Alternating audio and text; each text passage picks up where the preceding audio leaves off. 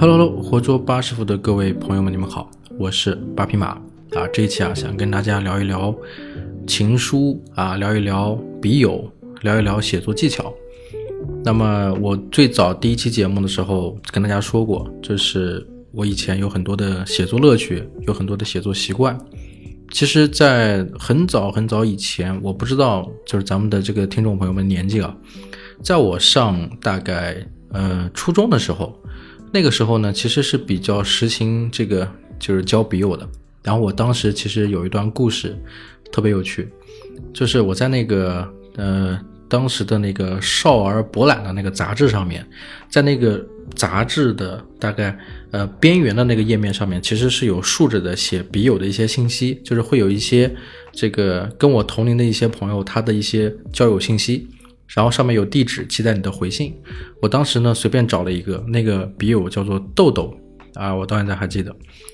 然后呢我就选了这个豆豆的为当笔友，然后给他写了一封信，大概的意思就是说我是。啊，谁谁谁啊，在什么学校读书？然后想跟你认识啊，你好吗？大概是这样。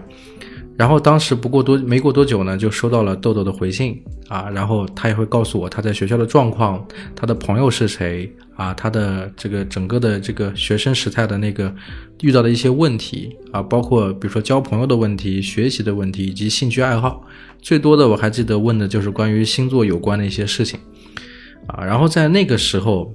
几乎每周我都盼着，就是当时我们在三楼，然后老师的那个教务处在一楼，然后一楼的那个教务处的玻璃那个窗户上面是专门放来信的。几乎每周我都会就是从那个教务处走过，就是冒着被这个教教导主任看到的风险，然后从那边过去看那个玻璃窗台上面摆的那些信有没有我的回信。那是一段非常怎么说呢？非常值得怀念的故事。然后因为这样子的事情之后，我后来又交了不同的笔友，包括我现在有一个姐姐跟我关系仍然很好。然后那个姐姐现在人在广州，啊，然后我在南京。我跟她也是在高中的时候经我的朋友介绍结交的一个笔友。我当时在二中外国语学校，她在我们那个市的七中，我们两个没有见过面，然后也会来这个书信往来。然后在信里面也是介绍个人的一些情况。因为是高中时期啊，没有那个初中的时候那么远。然后高中时期又是就是这个怎么说呢？就是荷尔蒙分泌最强的时候，印象最深的时候，青春期的那些时间，在那个状态下，我我记得那个信里面，我的这位姐姐啊，她写了非常多跟她有关的故事，但是大部分都是跟青春期有关。比如说，她经常说她在什么路上等车的时候遇见一个帅哥啊，那个帅哥真的长得太帅了。然后她也会写，比如说今天我去见了那个帅哥，他仍然在那个站台，我要不要上去搭讪啊？好后悔没有去搭讪。然后会写明天，又会写今天，又会写明天，反正不断的去循环往复的去写遇到的那个人，然后要不要鼓足勇气？然后我在回信里面也会跟他说，我说我觉得有哪种方法我们可以去，对吧？跟这个男生认识，就就是相互之间聊这种事情，同时啊也会去聊一些，比如说。啊，兴趣爱好啊，就是啊，喜欢看什么电影啊，喜欢什么明星啊，喜欢看什么书啊。然后他真的非常非常喜欢写日记，然后就写了很多。呃，当时除了在 QQ 空间里面写，也会在博客里面写。后来他在一个叫做连轮的一个日志网站上写日志。总之，我是真的是跟着他在高中的那个时期，大概高一下学期吧，大概在那个时间，真的写了很多的东西。就就是因为他一直在写，然后我也在写，然后来回之间，我觉得那个就是交笔友这件事，可能是冥冥之中就是，呃，锻炼了我的一些写作的能力，写作的基础。然后在那个时候，当时我印象很深的是，就是什么时候结束了这个笔友的关系呢？是在我的这个我的这个姐姐她家里养了一只金毛，然后那只金毛有一天就是在夏天的时候。他们去超市，然后把狗留在了那个车里，然后那个车的窗户呢，当时没有留留缝隙，就关得很死。结果等到他们回来的时候，那只金毛就就是闷死在了那个车里。当时是一件非常非常悲伤的事情，非常难过。然后我在那个网上日志里面看到他写的那些东西，当时我也很难过。然后我为了这件事情，我也写了一篇文章在中国博客网上。当然，现在中国博客网已经。怎么说呢？已经倒闭了，已经找不到我写的那些东西了，就很遗憾。但是在那个时期，呃，因为这些事情，我觉得就是文字本身是能够帮助别人的，就文字是一种表达，它能够宣泄你的一些情感，宣泄你的一些情绪。然后通过文字，通过笔友的这种方式认识的一些朋友都是非常纯情的，或者说非常纯粹的。包括到现在，高中之后到现在已经过去很多年了，有十四五年了吧。然后在这种状态下，我仍然跟我的这个姐姐就是保持一些联系啊，经常聊天，就是我很怀念那段时光。然后因为有过笔友的这些经历吧。然后看到说今年这个岩井俊二的这个电影，就是九五年的电影，今年又重映了啊，然后我很高兴，然后就买了岩井俊二的他的原著小说《情书》啊，就是《情书》这个故事本身是有原著小说的，然后呢，他同年啊也有电影，然后电影的导演也是岩井俊二啊，所以呢，来来回回我把电影跟小说干脆一起都看了，看完之后呢，感触很深。啊，包括说这个情书的一些啊，关于思念的一些表达，关于遗憾的一些表达。然后呢，我其实，在上个礼拜就在 B 站做了一期视频，然后就专门讲情书的。然后当时还有一些人看，在下面就是跟我再去聊这个事儿，他们觉得说情书是在讲一件遗憾的事情。然后还有很多人，我看网上有很多人在聊情书，聊这个故事，说他其实不只讲的是遗憾，他可能讲的也是很残酷的一件问题啊，就是很残酷的事情，离别啊，啊，他不是很巧清新的，不是纯爱或怎么样。但是我个人的感受是这样的，就是我觉得情书这个故事，就是我很年轻的时候看过这个电影，我现在重新去看这个故事，中间也其实相差了大概十几年。然后我现在这个已经迈过了感情的那个坎儿吧，就是我也结婚了啊，然后也是也有自己的小孩儿、小朋友，然后重新去看情书，确实感觉不太一样啊。我身边也有一些人就是离开了这个世界，因为一些各种各样的原因、各种各样的问题。之前做过一期节目说过，然后我这一次再看情书，我觉得情书它其实怎么说呢？我的看法是不一样的，就是不同的年纪，你经历的事情不一样，你在看待这个故事的时候，你得到的反馈或者你自己的体会是不同的。可能年轻的朋友看会觉得很生活是一种被遗憾包围的生活，是一种残酷的生活，你不得不面对的事情啊。但是比如说到我这个阶段的时候，可能我看这东西，我觉得它是一种遗憾的美好，或者是残缺中的一种美好。就是这个故事啊，里面每一个人其实他都有就是想念的人、思念的人，然后他们是因为一个人的死，最后走在了一起。然后这些人在这里面，每一个人其实都是有遗憾的，每一个人的生活都是笼罩在阴影下的。然后在这种状态下，大家活得很拧巴。然后在这种状态下，大家相互之间其实都在为了心中想的那个人去奔赴，去做一些事情或者受到一些影响。但是呢，呃，因为你有一个思念的人，有一个在想念的人，所以我现在看到就觉得反而说。啊，即使不是那么圆满的生活，即使生活中有挫折、有遗憾，即使你有很多事情你你想要，但是你又得不到，但是反而在这样的生活里，这才是人性啊，这才是就是存在感啊、优越感啊，还有这个安全感里面每一个感觉里面都该有的东西。就是你是能够感知到你在活着的，你在活着的状态，你是能够感知到你想要什么，或者你遗憾什么，或者你感叹什么，或者你感受到了这些所谓的啊生老病死呀、无曲运呀啊这些人生八苦啊，能感受到这些东西。然后在这样子的状态下啊，做了视频之后的同时，我觉得说，哎，就是这个情书其实没有想象的那么简单。那么我当时做这个视频的时候，也考虑了一点，就是光去讲这个情书所探讨的人生意义，其实问题其实其实也也并没有那么重要啊。包括你去探讨说他的小说更好还是他的电影更好，我觉得也没有那么多必要。我觉得更重要的可能反而在这个时间，在这个段落里，我们该去探讨的是，就是情书这个故事本身啊。岩井俊二在做这个故事的时候，他对这个故事的一些表达。啊，他是怎么样通过一些啊写作的方法、写作的技巧去表达这个故事的？然后在这个故事里面，他所探讨的，对吧？故事的意义是什么？对吧？除了这个故事本身，他探讨的故事意义是什么？所以呢，我今天，哎，就在这个时间段，就是想要跟大家来聊这个选题了。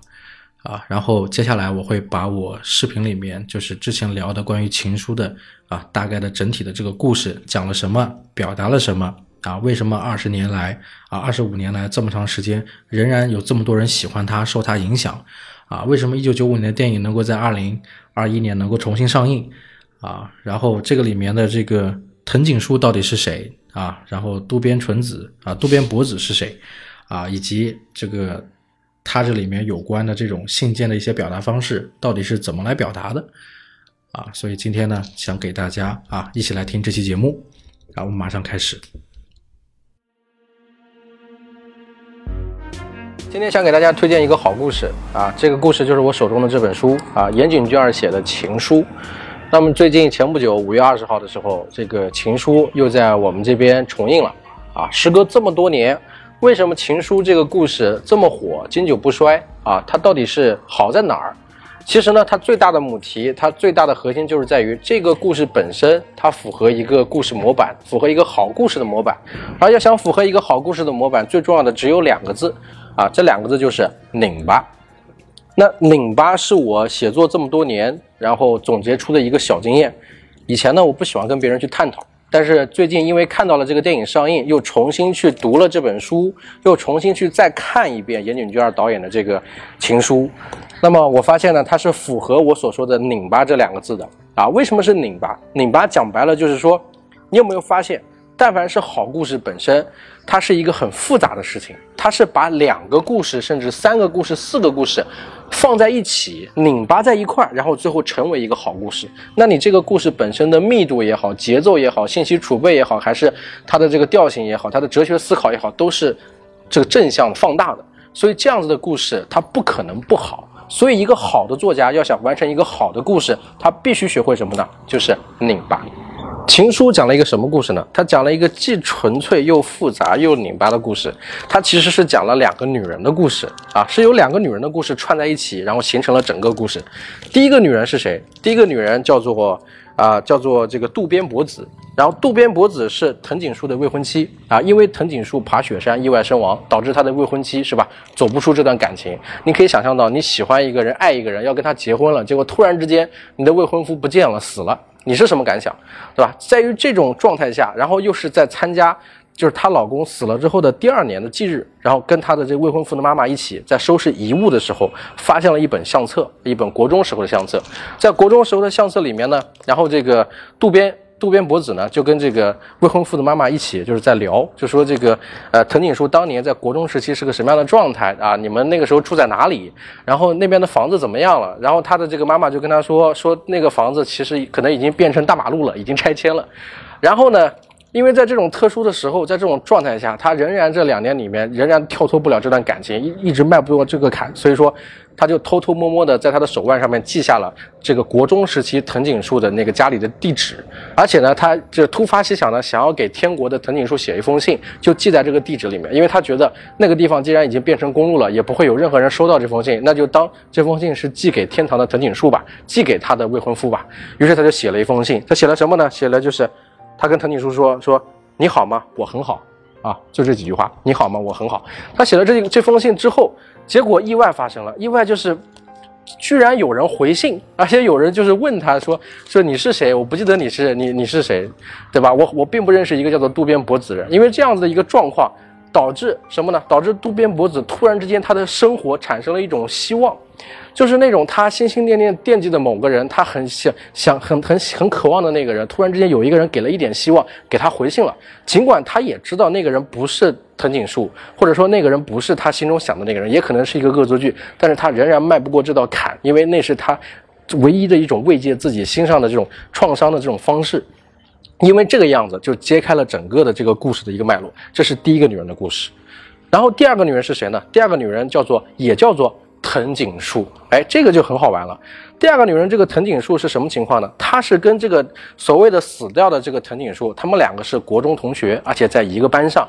因为两个人一男一女，名字相同，所以在那个时期，大家知道有很多的恶作剧啊。在国中时期的藤井树的过去，这个男藤井树跟女藤井树之间的那种跟初恋有关的懵懂的爱情的故事，造成了这本书的第二个故事。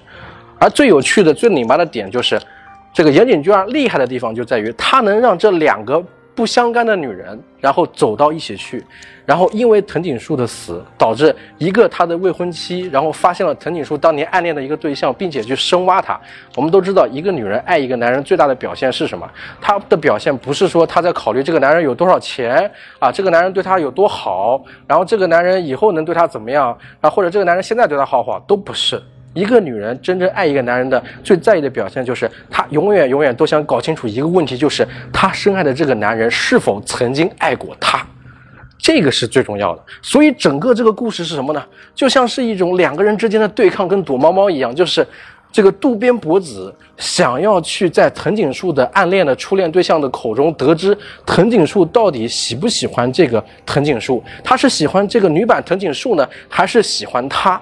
啊，这里面的最大的矛盾点是什么？是这个小说写到一半的时候才揭开的，就是渡边博子去见这个笔友的时候，意外发现什么呢？意外发现女版藤井树居然跟他长得一模一样，这就是一个非常操蛋的事情，是一个非常非常重要的事情。很多人可能想不到什么呢？因为有一句俗话就是说，每一个男人他找的每一个对象其实都很像他的初恋。这个我们这里是有一种就就是有一种感觉的，就是说。就好像我在我的初恋时期找的那个女朋友，就是我喜欢的那个样子，那个模板了。然后，如果即使我跟她分手之后，其实我不论喜欢任何一个人，她的身上都多多少少会有我初恋的影子。所以这是女人跟女人的对抗，女人跟女人的比较。渡边博子在吃一个国中生的醋啊，他甚至一度怀疑说，他的这个未婚夫死掉的这个未婚夫，当时跟他说对他一见钟情的原因，到底是因为把他当做了那个女版藤井树的影子呢？还是真的爱他呢，所以他不断的想要去探究这个事实，不断的去想要勾起女版藤井树去讲他跟男版藤井树国中时候的故事。于是这本书的拧巴的地方又出现了，在哪里呢？它不是人物故事的拧巴了，它是一种时空的拧巴，是一个现在的故事，一个藤井树死亡的故事，又穿到了一个藤井树还活着的故事，一个现在人去祭奠。藤井树国中时期的故事，在这种两个时空之下的拧巴是你想象不到的，所以它的拧巴是多层次的，它是。女人跟女人之间的拧巴，两个女人的故事的拧巴，藤井树的拧巴，以及时空之间的拧巴，同时它的支线故事也非常有趣。这本书的支线呢，其实是由几个不同的人物构成的。很多人在看这个故事的时候，能够记得的或者想起来的，可能也就是，啊，这个渡边博子以及女版藤井树两个女人之间的抗争。其实最有趣的地方，在我看来，反倒是《情书》这本故事里的那些支线人物。举个例子，有一个人叫做秋叶，秋叶是什么？秋叶是我们可以理解的为一个被。备胎，啊，他在这个藤井树认识渡边博子之前就已经喜欢渡边博子了。然后他带了藤井树这个哥们儿一起见面，啊，想着给自己撑撑场子，自己不好意思开口。结果哪知道他带藤井树出来一起喝酒的时候，藤井树见到渡边博子一见钟情，然后当天第一句话就跟渡边博子说：“你相信一见钟情吗？我，我们俩能不能在一起？”然后渡边博子在考虑了一个礼拜之后答应了藤井树，于是。我们的这个秋叶就成为了一个什么呢？成为了一个受害者，成为了一个哑口无言的，就是完全想象不到的一个失败人、失败者。而且他后面发生的事情就是，他是等到藤井树雪山身亡之后，才鼓起勇气跟这个渡边博子在一起的。是的，这个故事里你没听错，它虽然是一个爱情故事，纯纯的爱情故事，但是渡边博子在他想要找寻藤井树的时候，身边是有一个人的，就是秋叶，甚至他跟秋叶也已经或多或少的确定了一个男女朋友的关系。那么秋叶这个人物是一个什么样的人物呢？秋叶这个人物就是一个暗恋着这个渡边博子，喜欢着渡边博子，想要陪伴渡边博子，守护渡边博子，让他走出这段失败的感情，让他走出这段意外的坎坷的感情的人。也因为这个秋叶是吧，帮助了这个渡边渡渡边博子，让他去找到那个女版藤井树，然后一路就一步一步的去推着这个故事的主线走。这其实是一个男人对一个女人的救赎。那除了这个秋叶之外呢，还有一个人物也很重要。这个人物是谁？很多人都不太在意的人物，就是这个里面有一个爷爷啊。这个爷爷是女版藤井树的爷爷。在这个小说里面，还有我看了这个电影的情节啊，就发现就是，其实，在很多场合里面，他们这个家庭是一个很奇怪的家庭，是一个什么奇怪的家庭呢？女版藤井树，她是跟着她的妈妈和她的爷爷一起生活的。那他的爸爸去哪里去了呢？他的爸爸在很多年前，大概十年前的时候，死于一个感冒，感冒所引起的肺炎，死于肺炎。所以这个家庭是一个什么样的家庭？就是他的妈妈啊，带着这个藤井树，然后跟他的爸爸的爸爸跟他的爷爷一起生活。在这样的家庭里面，其实爷爷说的任何一句话好像都不重要，他的妈妈也不关心，女版藤井树也不是很关心。原因在哪里？原因就是因为当年有一件事情，就是他的爸爸因为感冒。肺炎，然后要去医院的时候，因为救护车没有来，然后他的爷爷带着他的爸爸在外面打打这个出租车，没有打到出租车，导致延误了治疗，然后他的爸爸死于肺炎，最后走了。啊，因为这件事情其实成为了这个女版藤井树心中的一道刺。这个刺是什么刺？这个刺就是跟死亡有关的故事，跟死亡有关的刺。这个也是我说的，就是两个女人的故事，以及时空之间的故事，同时还有两个母题、两个主题的故事。什么故事呢？就是渡边博子是关于感情走出感情漩涡的一个主题，是关于爱情的主题。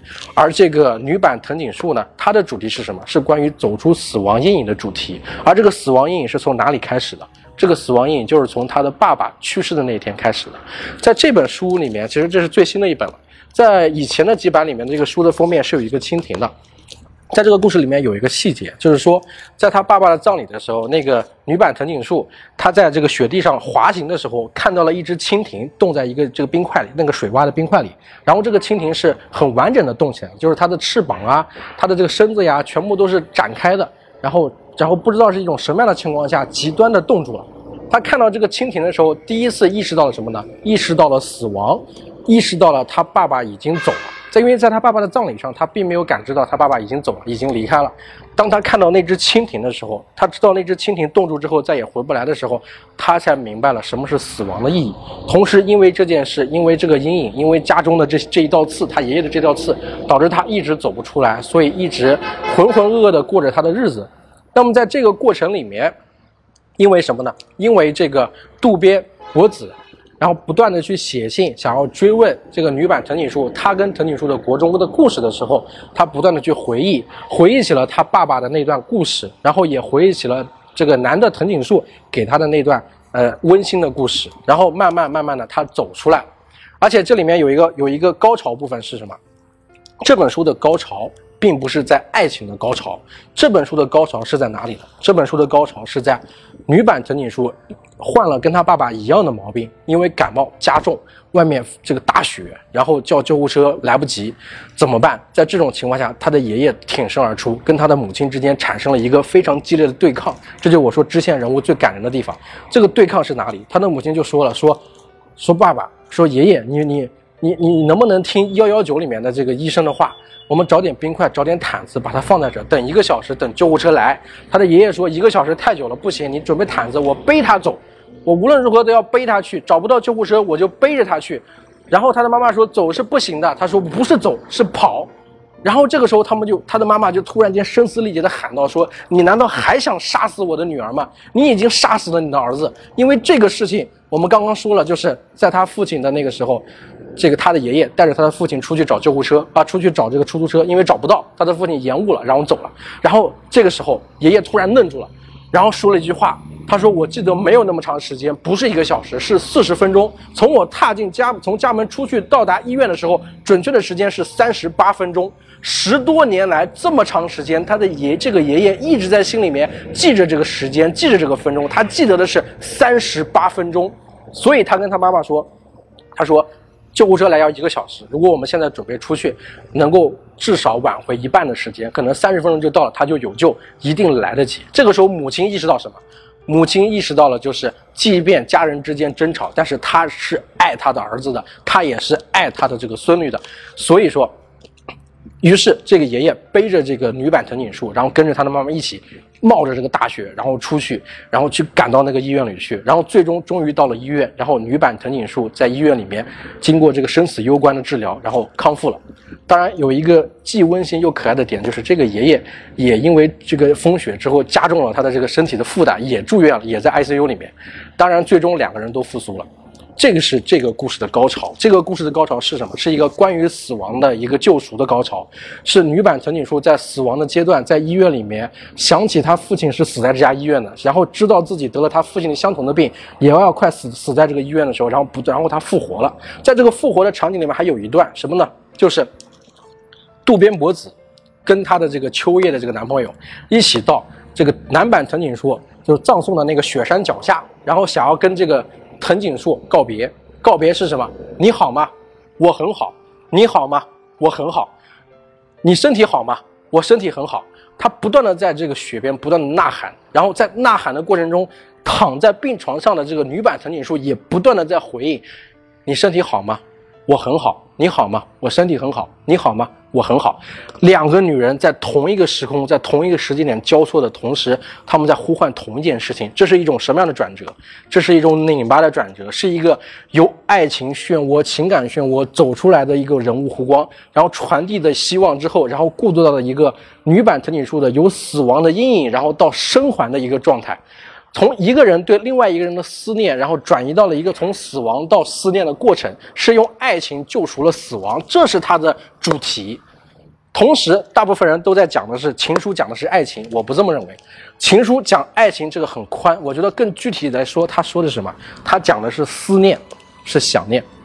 这里面有一句话，有一个可以想念的人就是幸福。什么意思？女版藤井树因为这个故事。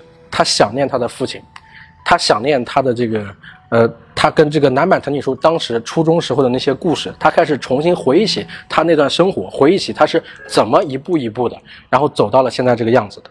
然后这个渡边博子，他的思念是谁？他思念的是藤井树，他思念的是藤井树到底爱不爱他？他在思念藤井树这个人，啊，然后他的爷爷在思念谁？他的爷爷在思念他的父亲，他的爷爷在思念他的儿子怎么就走了？他那三十八分钟多么艰难。然后这个秋叶在思念谁？秋叶在秋叶一直在想的是这个渡边博子能不能爱他。然后他也觉得自己很愧疚，他对不起这个藤井藤井树，啊，所有的人物都是在一种思念的漩涡里，在这种思念的状态。每一个人只要你想到一个人，就是一种幸福的表达。甚至这个故事到最后结束的时候，我们能感受到的是，你如果藤井树本人他被这么多人想念的同时，他也是幸福的。我们每个人都是幸福的，因为什么？因为人生有三大感觉，一个是什么？一个是安全感，一个是存在感，一个是优越感。每个人都在找寻这些感觉，但是因为有了思念，因为你想起这个人，所以我们每一个人被想起的同时，又想念别人的同时，就构成了我们整个的生活。这就是一种幸福。这也是我现在看到情书所感受到的。所以我想把这本书介绍给大家。好，今天的节目啊，就到这里啊，希望大家可以去重新看一看这部电影啊，也可以找来《情书》这本书来读一读。啊，然后之前没有关注我们的朋友啊，欢迎点一点订阅啊，关注一下火捉八师傅。然后想要跟我们继续聊一些选题啊，有什么问题想要提问的，欢迎在评论区啊或者给我私信。我是八匹马啊，我们下期啊再见。